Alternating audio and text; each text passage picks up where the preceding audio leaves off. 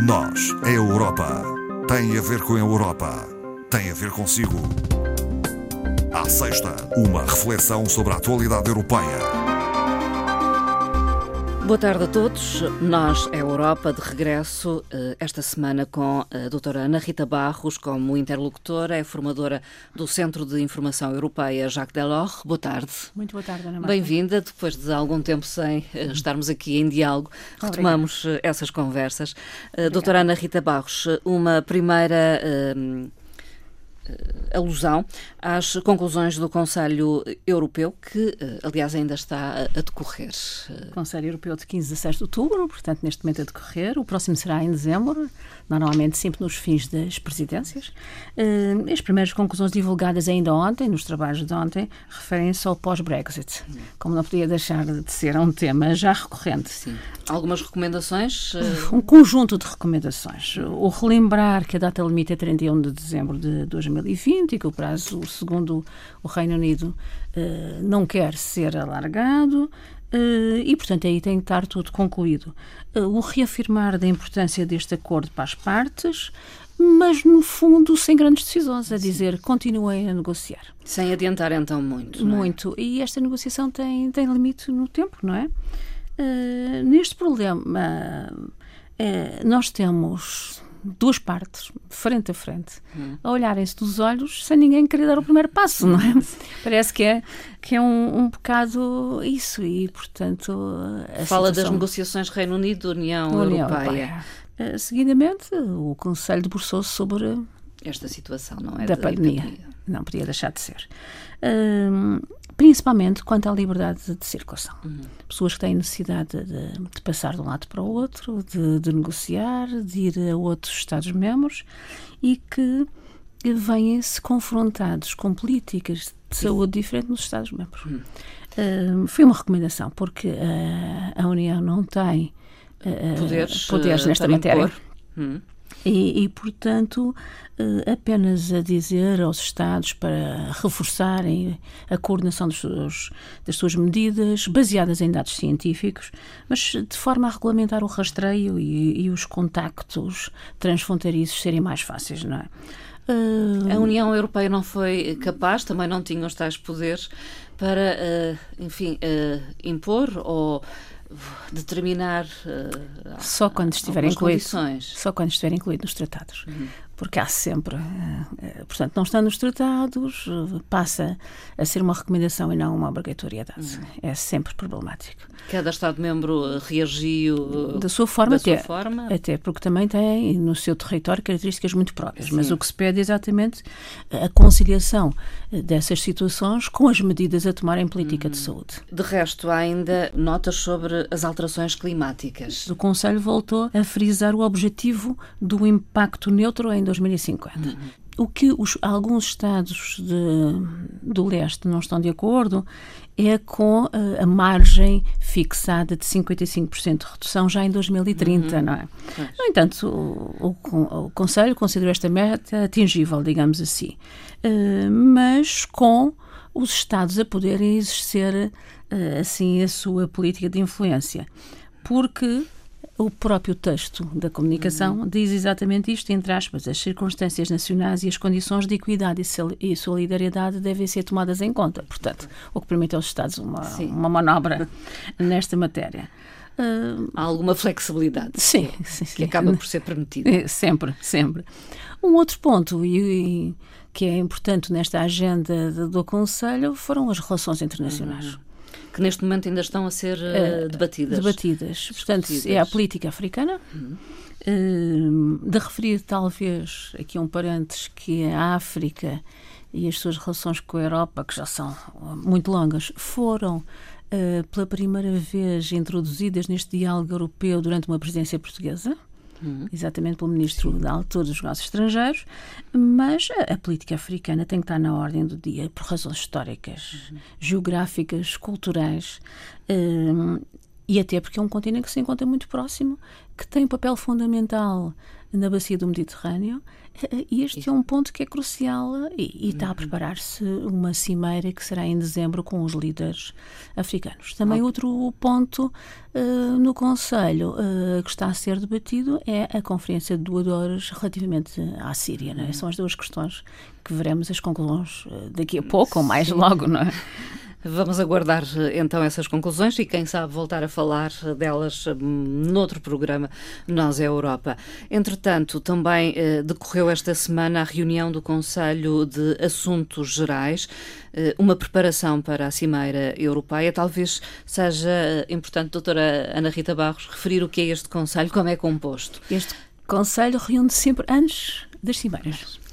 Uh, e é composto pelos ministros que, em cada um dos Estados-membros, tem a pasta dos assuntos europeus. Que no nosso caso é o ministro dos Negócios Estrangeiros. E, normalmente, o que sai daqui é exatamente um draft que, daquilo que será a Cimeira. E, um esboço, é, então. É exatamente isso que, que aconteceu também desta vez. Eles reuniram dia 13, a Cimeira começou ontem, dois dias depois.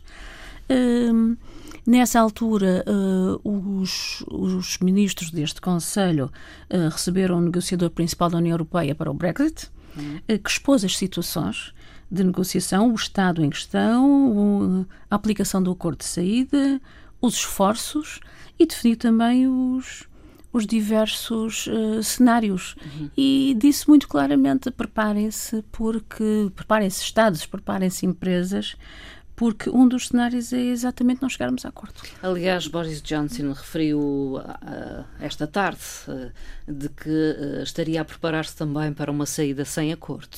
É, é, sempre uma forma de pressão, não é? Sim, naturalmente. Sim, mas também é um indício que estas, estas situações já deviam de estar hum, resolvidas, resolvidas e, não já, e não estão. E até porque, mesmo que o acordo chegue a bom termo, digamos assim, hum, ainda tem que ser retificado quer pelo Parlamento Britânico, quer pelo Parlamento Europeu. Portanto, é urgente. Uh, sim, parece-me que. Vai ser difícil. Em termos de timing, sim. Em termos de timing, devia de ser o final deste mês. Um timing já alargadíssimo. Sim, sim, sim.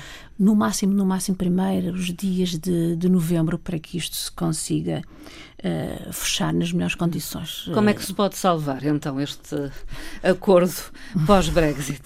Uh, não é muito fácil. O que é que está aqui a dificultar o entendimento? É continuar a ser a fronteira, a fronteira. da Irlanda? O grande problema, digamos que é um problema comercial. Uh, e o grande problema é exatamente as fronteiras entre as Irlandas, digamos Sim. assim. A República da Irlanda, Irlanda e a Irlanda do Norte. Do Norte. E porque a União Europeia não quer uma fronteira uh, física rígida, rígida.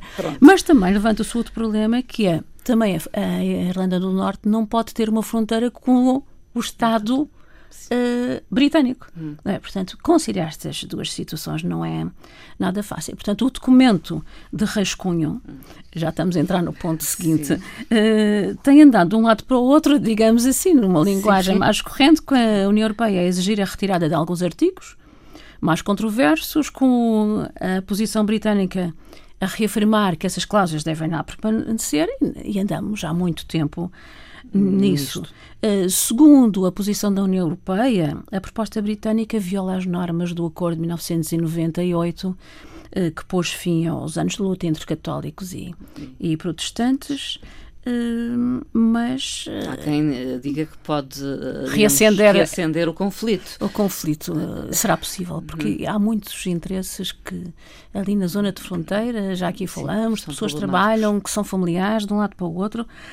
Portanto, é, é esta matéria em termos comerciais, em termos de cidadania também, em termos de pescas e de segurança, que está em cima da mesa e que têm que ser ultimadas o mais rapidamente possível. Portanto, o acordo comercial é de facto mais sensível. Uh, de forma que o Reino Unido não passe de um parceiro uh, para um estranho, um estranho entre aspas, mas pelo menos para um concorrente de uma Europa a, a 27, com consequências imprevisíveis. Porque o Reino Unido uh, irá voltar-se para outros parceiros, provavelmente. Exatamente, aliás, como, e depois tem uma Commonwealth atrás, que não é desprezível, não é? um, o tempo que falta é muito reduzido e há que chegar a bom termo. Hum. Vamos continuar a falar de Brexit como temos feito nos últimos tempos. Digamos que isto é a política na União Europeia, depois há outros temas que podem ou podemos considerar mais corriqueiros, mas, por exemplo, doutora Ana Rita Barros, vamos referir-nos a sanções que a União Europeia impôs à Rússia. Exatamente. Interessante que foram impostas ontem, antes do início do, do, do Conselho. Conselho. Antes de começar. Antes de começar. Uh, e a União Europeia impôs uh, sanções a seis autoridades da Rússia, uhum. entre elas o diretor dos serviços secretos, dois vice-ministros e a uma entidade. Uhum. Entidade essa que é um instituto estatal de investigação científica em química orgânica e tecnologia. Um nome comprido Sim. e pomposo para dizer o seguinte: é o organismo responsável pela destruição do arsenal das armas da antiga uh, União, União Soviética. Portanto. Exatamente. Uh, uh, e, portanto, tem ali um manancial de, claro. de, matéria. Isto tem a ver com o caso Navalny, portanto, Exatamente. um opositor russo, um não é? russo. A quem terão envenenado, não é? Supostamente. supostamente. e que está na Alemanha com a não sua queremos família. acusar, não é? Não queremos, não queremos. Queremos apenas dizer que a União Europeia considera que a Rússia está implicada hum. neste envenenamento do, do hum. opositor hum. russo. a medida entrou já em vigor ontem, foi anunciado entrou em vigor imediato, consiste no congelamento dos bens que estas entidades possam ter na União Europeia e a proibição de entrar em território comunitário.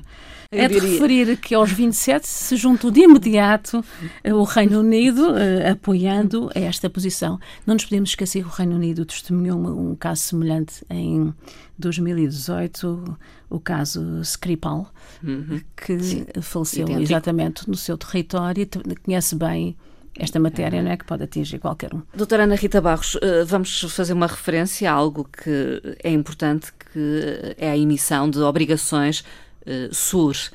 Um programa ou obrigações que uh, pretendem uh, ser um suporte para mitigar os riscos de desemprego face a esta emergência pandémica é um dos primeiros apoios uh, no início da pandemia anunciados pela União, é exatamente apoio ao emprego. Uh, a Comissão anunciou na altura um apoio de 100 mil milhões de, de euros. Uh, estas obrigações lançadas agora têm características de ser obrigações de caráter social. Hum. E para isso a Comissão adotou um quadro de obrigações sociais para garantir aos potenciais investidores, sejam eles instituições financeiras ou particulares, hum, que a forma de aplicação desses fundos é de facto de cariz de política social e vai ser controlada e monitorizada pela Comissão Europeia. Exige a Comissão, pela parte dos Estados, beneficiários, constante uh, monitorização da aplicação desses fundos e exatamente o comprovativo que tem um impacto social positivo e, e que serão monitorizados pela Comissão. A primeira uh, emissão desses fundos é já dessas obrigações é já agora na segunda quinzena de outubro, que começou ontem, vão ser agora lançados, e o SUR é disponibilizado aos Estados-membros que necessitem de montantes financeiros significativos para fazer face às questões de uhum. emprego e uh, questões sociais com Sim. impacto negativo na, nas sociedades. Portugal vai beneficiar eh, deste fundo? Portugal já tem a aprovação de 5,9 mil milhões, é significativa. Uh, estes fundos já abrangem, neste momento, 17 Estados Hum. Eh, mais precisamente 16 mais 1, porque houve um Estado que só via aprovação agora recentemente e, é, uh, e já está alocado cerca de 88% dos fundos, uhum. já estão só para estes 17 uhum. Estados. Claro que os que mais beneficiam são a Itália e a Espanha. Isto Sim. não é uma não é um fundo, não são fundos a fundo perdido, não, uh, são, uh, empréstimos, são empréstimos, são empréstimos, mas que são garantidos e pela uh, União Europeia e uh, depois com garantia mútua uh, dos próprios Estados-membros. Estados. É? Hum.